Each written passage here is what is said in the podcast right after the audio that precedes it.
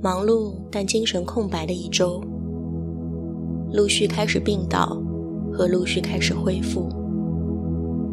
每个人肉眼可见的精神萎靡，病毒加快了年底的倦怠。现场都会少两到三个人，还没有中招的人们惶恐不安，不知道什么时候轮到自己，会不会刚好在过年的时候倒下？也许已经潜伏在了体内。本来日常会遇到的头疼和咳嗽。现在变成时刻的精神紧绷，去觉察一丝丝的不对劲，放大了身体反应，稍有不适就猛喝水，仿佛这个病毒需要的不是药物，是保湿。突如其来的集体病倒是微小的脱轨，意志力上也松懈了。晚饭后再吃了两个甜甜圈，下班要先打开麦当劳外卖，跳出来新款的特饮，特浓黑金巧克力。喝下第一口是活得最接近节日的时刻，糖分像一床小被子，轻柔地裹住腰间。看树、看植物是最好的放松。甚至开始喜欢鲜花。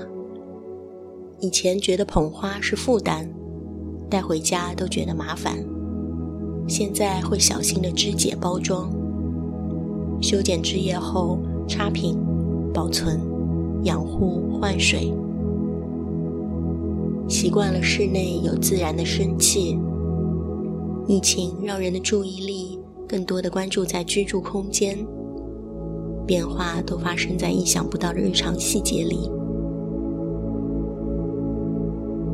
恢复之后，就一直想要去户外。钢筋水泥的写字楼中央，一棵金色的树在闪烁。还没有落进叶片的银杏，是冬季的自然浪漫。傍晚人少的植物园，可以摘掉口罩，给捂住一整天的皮肤透透气。泛红发痒的下巴，也急需植物分子的清洗。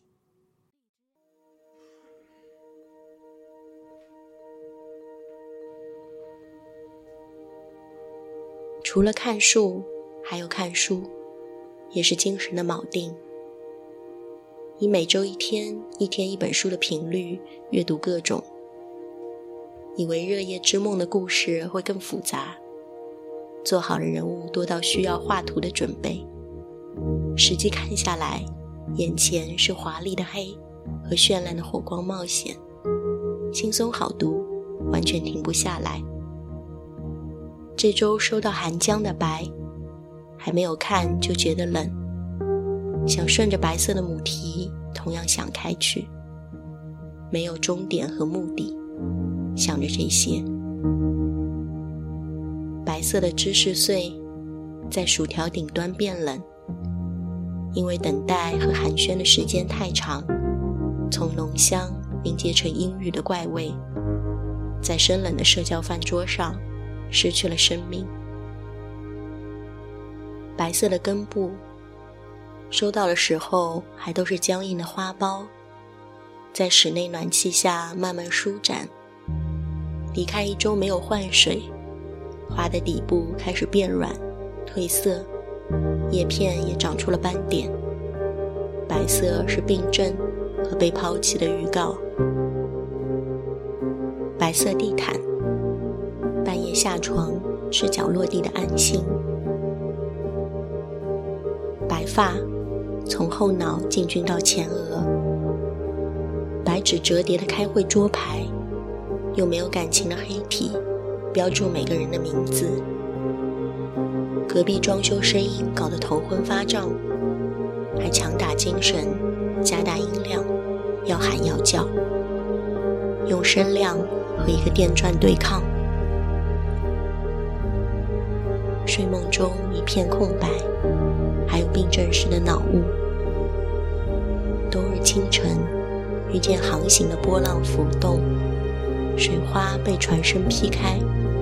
变成玻璃般尖锐的白色刀锋，扑面而来。睁开眼，是空气薄雾趴在玻璃上，隐约透出天光。从日晒到暗夜。